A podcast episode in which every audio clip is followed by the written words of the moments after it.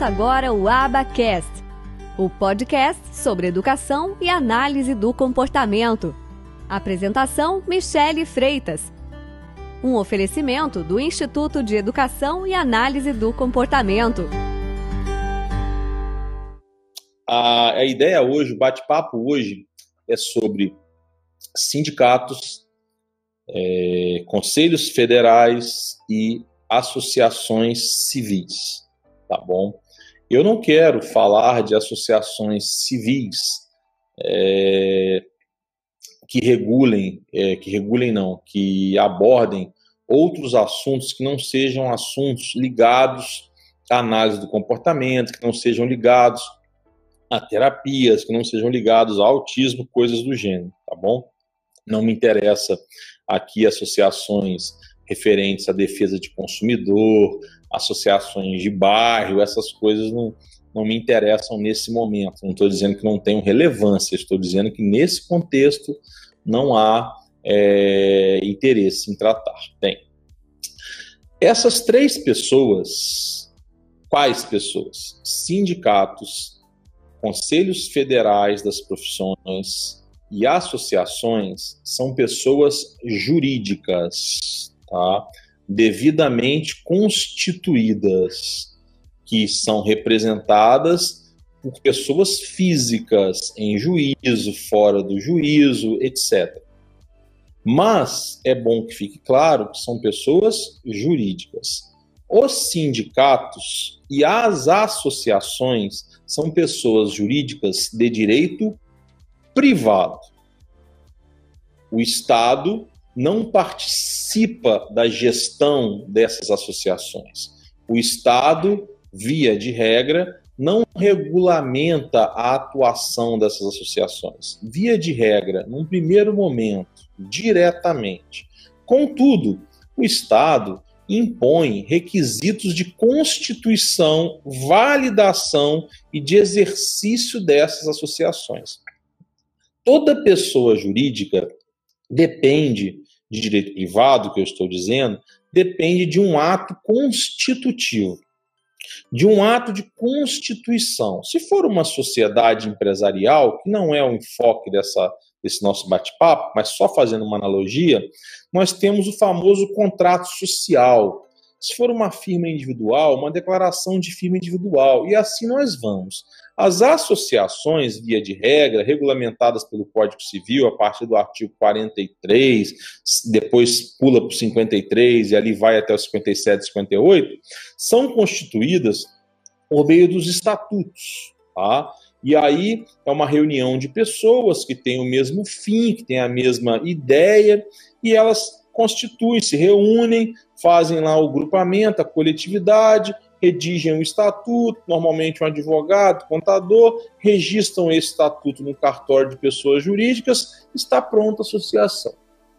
Tem sede, às vezes tem um patrimônio, etc.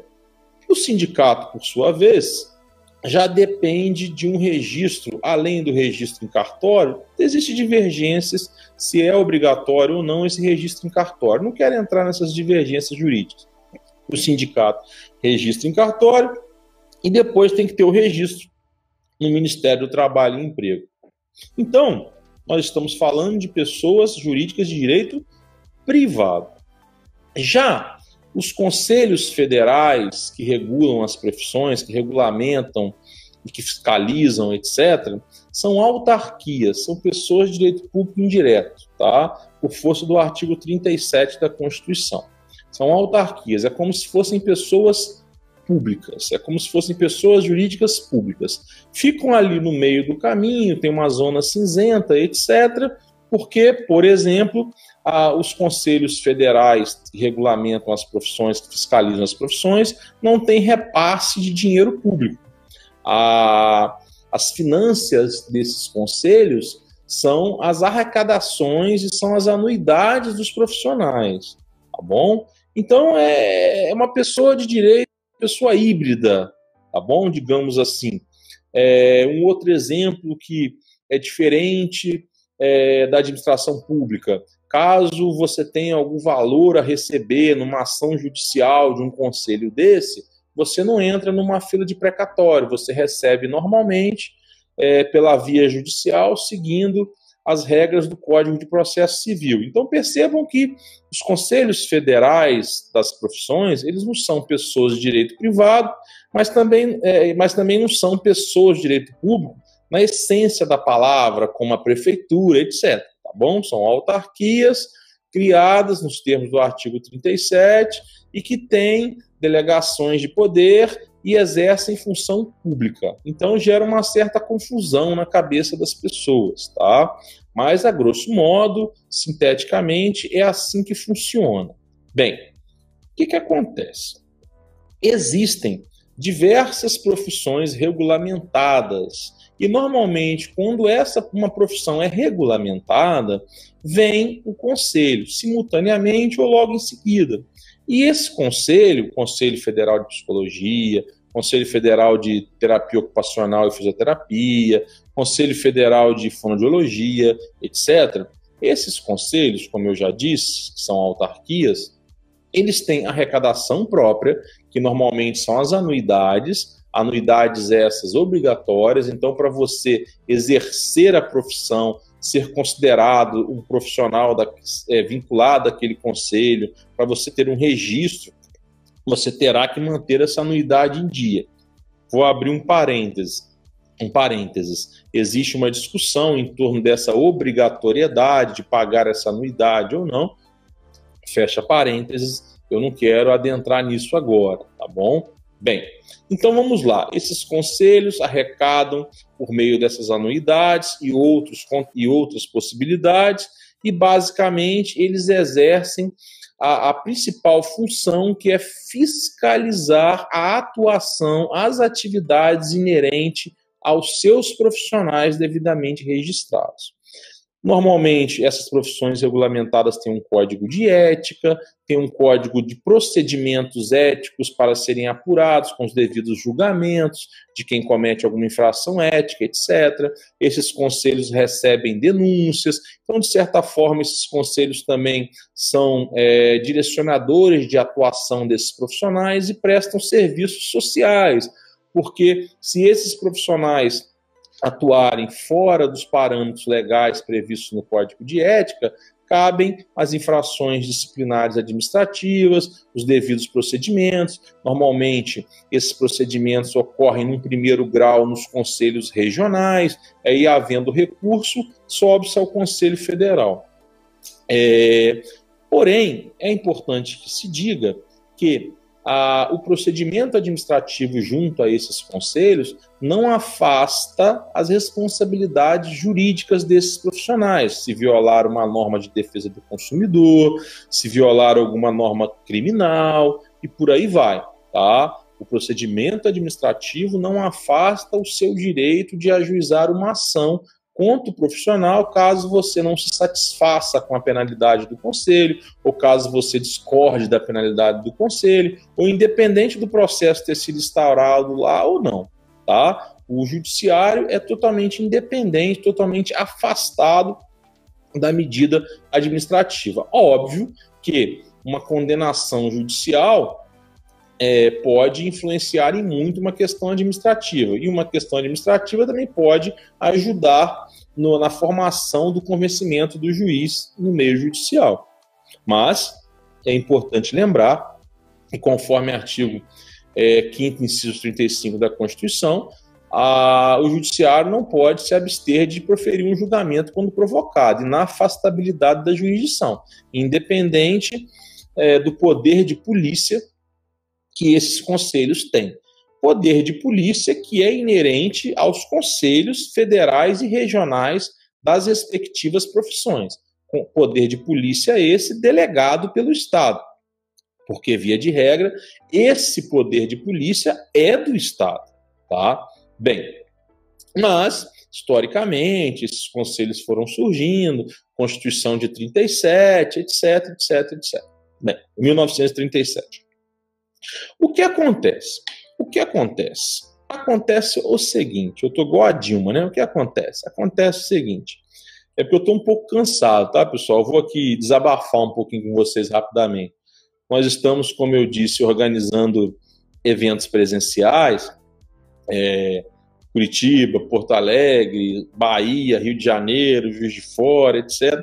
Isso cansa muito, vocês não fazem ideia, deixa a gente muito preocupado, é local, é como transportar material, e aí junta tudo isso, é, são a, a, os alunos, os cursos, as supervisões, as lives, é, a família, é, os processos do, da advocacia não é fácil e a gente fica meio esgotado com raciocínio um pouco lento. Bem, desabafei. Esses conselhos, como eu estava dizendo, são os verdadeiros órgãos, os únicos órgãos que podem fiscalizar a profissão. Esses dias eu enviei e-mail para duas vezes para uma determinada associação de uma determinada profissão que ainda não é regulamentada. Porque essa associação redigiu, criou um código de ética, tá? Bem, eu acho bacana, não é uma crítica a associação ter criado um código de ética e essa associação é, representa uma profissão reconhecida, a ocupação reconhecida pelo Ministério do Trabalho e Emprego, e existe um projeto de lei tramitando é, no Congresso para regulamentar essa determinada profissão num estágio até bem considerável, bem avançado. E eu não obtive resposta. A resposta eu já tenho, eu já sei, já sabia, já sei, né? Agora, eu mandei esse e-mail, enviei esse e-mail, apesar de já saber a resposta, para confirmar isso, para estabelecer uma conexão com essa associação, etc. Porque, como eu venho falando sobre isso, é importante que eu tenha é, e-mails, comprovações para convidar alguém da associação para falar. É, mas não obtive resposta, mas que fique bem claro, por mais que essa associação tenha o seu código de ética, esse código de ética redigido por essa associação, ele não tem vinculação com essa profissão que nem regulamentada é. Eu tô, estou falando da psicopedagogia. É, mas serve de parâmetro. E provavelmente, quando essa profissão vier a ser regulamentada, essa nobre profissão e essa é, respeitável associação, e não estou dizendo com nenhum senso de hipocrisia, com toda franqueza mesmo, é, esse código de ética vai ser modificado, etc. Junto a esse código de ética dessa associação, é, provavelmente virá um código de procedimento disciplinar perante o descumprimento desse código de ética.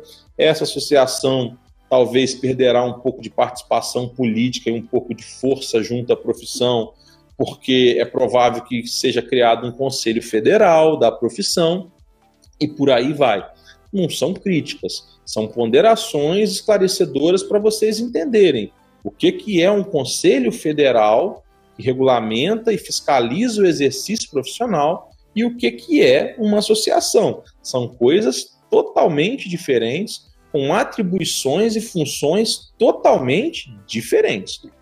Uma associação, por sua vez, até pode é, fazer campanhas de esclarecimento da profissão, promover cursos, referendar empresas, referendar é, é, professores, profissionais, ter associados, afinal, se não tiver associados, não tem uma associação, ter critérios de associação, ter até critérios distintos, por exemplo, para estagiários, para profissionais, e, e utilizar outros critérios, mas ela não pode ser utilizada para fins pessoais, para fins escusos, para fins de regulamentação de profissão, para fins de penalidade, porque ela não tem esse poder.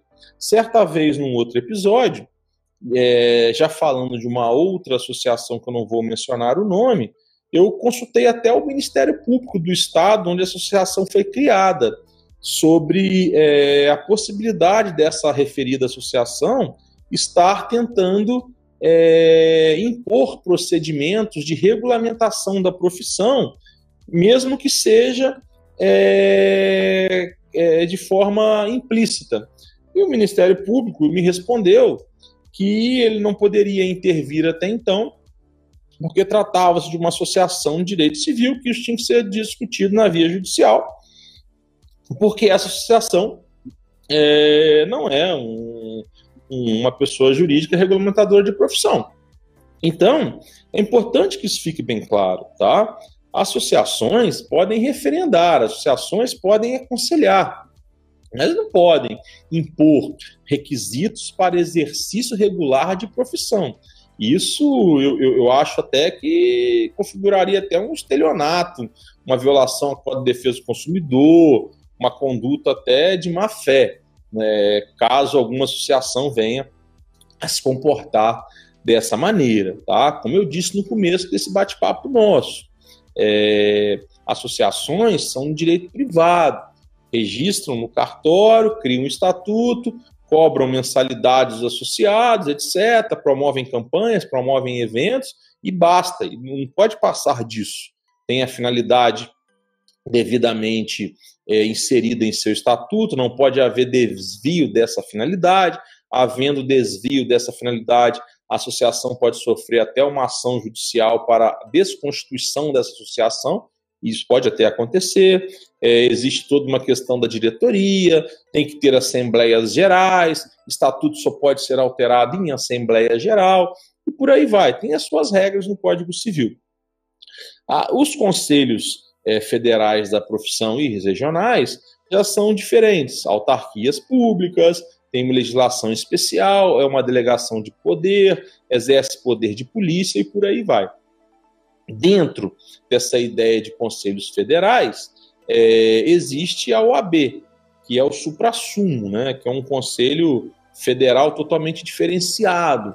Por exemplo, tem legitimidade para propor ação direta de inconstitucionalidade, é, atua de maneira política e jurídica muito mais é, é, é efetiva, porque tem a previsão constitucional de, de exercício da função é, como função essencial à justiça e por aí vai. Mas, a grosso modo, é um conselho federal de exercício, regulamentação das profissões, no caso dos advogados. Impõe requisitos, está havendo uma discussão muito grande em torno da obrigatoriedade da prova da OAB, da prova da ordem e também da cobrança de anuidades obrigatórias. Já o sindicato, tá? entidades de classe que surgiu, que surgiram juntamente com os próprios direitos sociais, direitos trabalhistas, na década de 40, 50 no Brasil, são pessoas de direito privado, mas que têm uma função diferente das associações representam com muito mais efetividade a classe, tá? principalmente negociações coletivas. Existem possibilidades de direitos para os trabalhadores que são, é, que surgem, que são, vou chamar de legislados, mas não no sentido de lei, apenas no sentido ortográfico, para, para vocês entenderem, que surgem, que, que aparecem no mundo jurídico por meio dessas negociações coletivas. E quem está representando aquela classe são os sindicatos. Os sindicatos também têm cobrança de taxas sindicais, taxas assistenciais, imposto sindical que até pouco tempo era obrigatório, agora não é mais, não é mais, etc. A ideia de, de sumir com essa obrigatoriedade das anuidades da, dos conselhos federais ou dos conselhos, é, dos conselhos federais e dos sindicatos é porque, assim, é, você está impondo um pagamento, às vezes, para um profissional que não pode pagar, às vezes você está é, tendo uma fonte de arrecadação e não está dando um retorno, não está tendo uma boa representatividade. Então, nos países mais avançados nesse sentido, pelo menos no meu ponto de vista, é, sobrevivem os melhores sindicatos. Não tem essa, essa gama de milhares de sindicatos, de centenas de sindicatos, enfim, eu não me lembro agora exatamente do número de sindicatos no Brasil, mas só sobrevivem os melhores. Então, a ideia de ter acabado com essa contribuição obrigatória anual do sindicato é por conta disso, porque muitas vezes os sindicatos não estavam é, exercendo o seu verdadeiro papel de representar aquela classe. Existem bons sindicatos. Então, é, você dá liberdade para a pessoa a partir do momento que os maus sindicatos forem ficando sem receita e forem sendo extintos, você vai dar a possibilidade da pessoa de se filiar a um verdadeiro sindicato, um sindicato que te represente, tá? Existe a ideia da unicidade sindical e por aí vai, que você pode ter um sindicato daquela categoria naquela base territorial, enfim, existem discussões a respeito disso.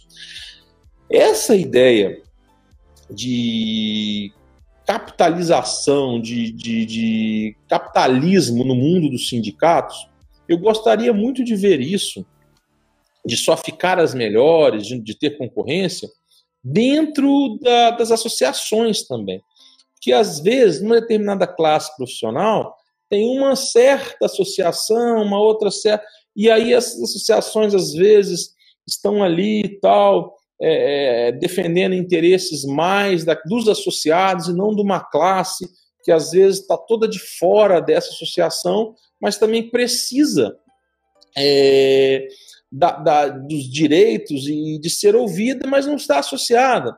Ou às vezes essa associação representa uma classe a qual os verdadeiros usuários, consumidores, pacientes, etc., nem sabem da existência dessas associações ou estão sendo prejudicados por atitudes equivocadas dos diretores dessas associações. Então, eu acho bacana essas associações não terem, é, não terem é, exclusividade, como podem ter sindicatos e como tem os conselhos federais. Haja vista que essas associações, elas para terem uma intervenção do Estado fiscalizando, verificando se houve violação ou não do estatuto, se houve violação ou não da finalidade de uma associação, depende muito mais de uma intervenção judicial. Já os conselhos federais das profissões, eles têm que, por exemplo, prestar contas financeiras entre si e também ao Tribunal de Contas da União. Então há uma fiscalização maior. E os sindicatos também, o Ministério do Trabalho exerce uma fiscalização maior. E a própria classe trabalhadora também. Já no que toca a essas associações de profissionais cujas profissões não são regulamentadas, então não é possível ter um conselho federal e também por N motivos não tem sindicatos, já ficam um pouco perdidas, é, desestabilizadas, não sabem exatamente é, o que está certo, o que está errado, quem representa, quem não representa, o que pode ser feito, o que não pode ser feito porque às vezes essas associações são mal trabalhadas ou têm é, é, utilizações inadequadas, como eu já disse. Tá bom, pessoal? Então, eu quero que fique bem clara essa distinção para vocês, tá? Conselhos federais que regulamentam a profissão, as profissões são autarquias públicas, têm poder de polícia, podem cobrar anuidade obrigatória, pelo menos ainda, regulamentam, é, é, com base na regulamentação da profissão, fiscalizam a profissão, servem como apoio dos usuários desses serviços profissionais, quando são mal feitos, estão ali apoiando, aplicando penalidades após processos disciplinares com direito a contraditório, ampla defesa, recurso, etc. Sindicatos são pessoas jurídicas de direito privado que representam a classe, negociam direitos, existem magníficos sindicatos nesse país e associações que representam profissões não regulamentadas e que também não são não também não estão sindica, não têm sindicatos, não passam de simples associações, não tem qualquer poder de polícia, não tem qualquer poder de cobrar anuidade obrigatória de profissional, só cobra mensalidade taxa, anuidade, quem quiser se associar, não pode impor regra de conduta nenhuma, não pode aplicar penalidade nenhuma, tão pouco, muito menos deveria proliferar pareceres ou qualquer outra coisa do gênero dizendo quem pode ou, ou não pode ser o profissional porque se a profissão não é regulamentada, não tem requisitos na lei. Somente a lei pode dizer quais são os requisitos, como eu já disse outrora diversas vezes, com base no artigo 5 e 22 da própria Constituição. Tá? O que nós precisamos, pessoal, é amadurecer, tirar da, das mãos de certas pessoas esse falso poder que essas pessoas acham que têm à frente de determinadas associações. Nós precisamos é fazer, é criar, é organizar movimentos e outras associações para de fato podermos ter uma representatividade melhor, ter uma concorrência a fim de que sobreviva somente as melhores associações, as que de fato sejam imparciais e exerçam a verdadeira essência e o papel de uma associação. Tá, pessoal? Eu vou ficar por aqui hoje. Um grande abraço a vocês, tá bom? Até a próxima live na terça que vem. Então, Daniele, Juiz de Fora vai ser dia 8 de setembro, tá? Num domingo. Depois você me manda um zap lá, você tem meu número, que eu te mando as informações. E no dia 9, tá bom? Bem, é isso aí, pessoal. Um abração. Fiquem com Deus.